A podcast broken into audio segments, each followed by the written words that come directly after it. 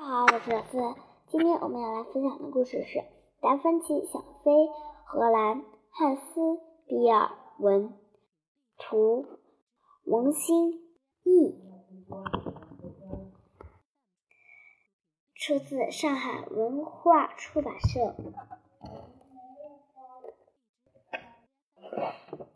达芬奇想飞，小企鹅达芬奇住在寒冷的南极。它和别的企鹅有点不一样，其他企鹅的嘴巴它是红的，而它却是黄的。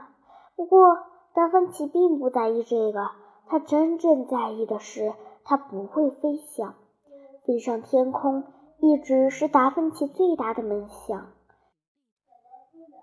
每天，达芬奇都会微笑着、充满自信地对自己的小翅膀轻声说：“会的。”你们很快就会长大的。那时，说完，他便单腿站在悬崖上，让海风吹拂自己的羽毛，想象着自己正在飞越大海。这个梦想让他感到十分快乐。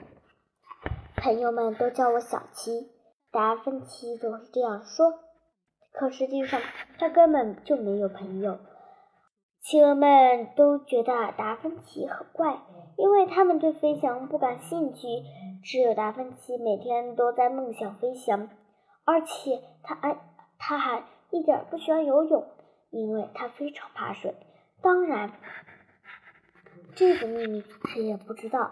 一天又一天过去了，小琪天天在观察鸟儿们怎样在空中飞翔。一天又一天过去了。他满怀希望地看着自己的翅膀，可是它却一点变化也没有。尽管如此，他还是不停地拍打翅膀，虽然他一次也没有飞起来。企鹅们常常嘲笑达芬奇：“嗨，怎么了，亲爱的？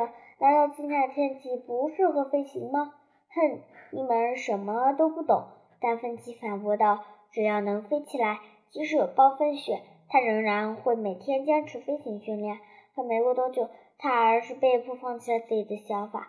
看来现在的天气真不适合飞行呢。他难过的垂下了翅膀。有一天，达芬奇看见一只大鸟在空中盘旋。那只大鸟有一对修长的翅膀，长长的嘴巴也是黄色的。达芬奇还没有见过飞得这么优雅的鸟呢。在大鸟一落下。达芬奇就赶紧跑过去，结结巴巴地说：“你你好，我我叫小七，可不可以让我看看你的翅膀呀？”达芬奇问道。“当然可以了。”大鸟惊讶地说。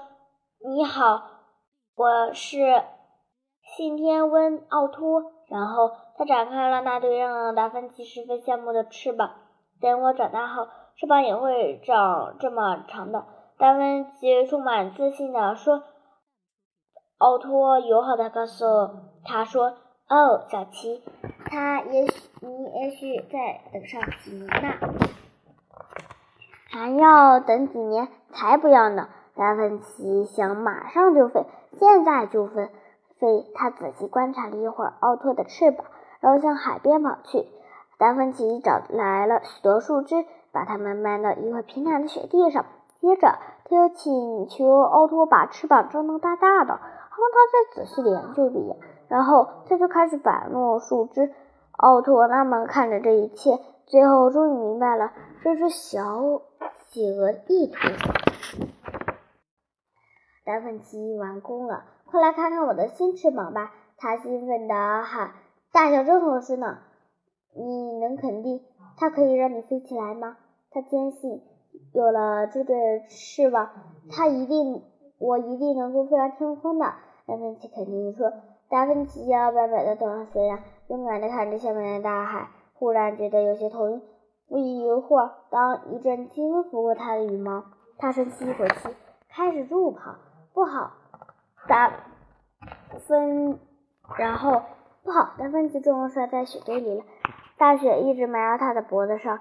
怎么会这样啊？他疑惑地从雪地里爬出来。你没事吧，小奇？奥托担心问。我还好，就是我的新翅膀。达芬奇大声说。喂，快过来，看我踩到什么了！他俩一起把雪挖开。奥托兴奋地说：“这东西看起来像架飞机。”嘿，小奇，如果不是你那对锋利的翅膀，我们还找不到它呢。奥托笑着补充道。夜幕降临，雪儿轻轻飞舞。奥托和达芬奇加快速度，把整架飞机从雪中挖起来。哇，真的是架飞机！达芬奇高兴地说：“虽然不是最新款式的，但还能飞。”奥托说：“真的？你的意思是我可以用它？”达芬奇迫不及待地说：“明天看看再说吧。”奥托笑着回答：“今天实在太累了，我都快站不住了。”达芬奇也累坏了，不过他实在太兴奋了，所以过了很久才能睡着。第二天早上，达芬奇先清理了一下驾驶舱，还找了一副飞行眼镜、一顶飞行帽和一条围巾。现在他看上去就像一个真正的飞行员了。接着，达芬奇又在驾驶座上发现了一本飞行手册，他马上仔细地研究起来。这时，奥托正是直让旋螺旋桨转动起来。啊，成功了！马达开始嘟嘟的响了起来，然后轰隆隆的动了。太棒了耶！奥托一边欢呼着，一边用他的大翅膀高兴拍打地面。企鹅们从四面八方围了过来，好奇看着这个庞然大物。奥托喊道：“伙计们，登机板块，大家都系好安全带。”经过不懈努力，达芬奇终于完成了飞翔的梦想。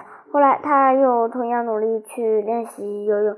当奥托再次看望他时，达芬奇已经能够为他表演从雪地上向水中飞跃的技巧了。啊，你现在真的飞起来了！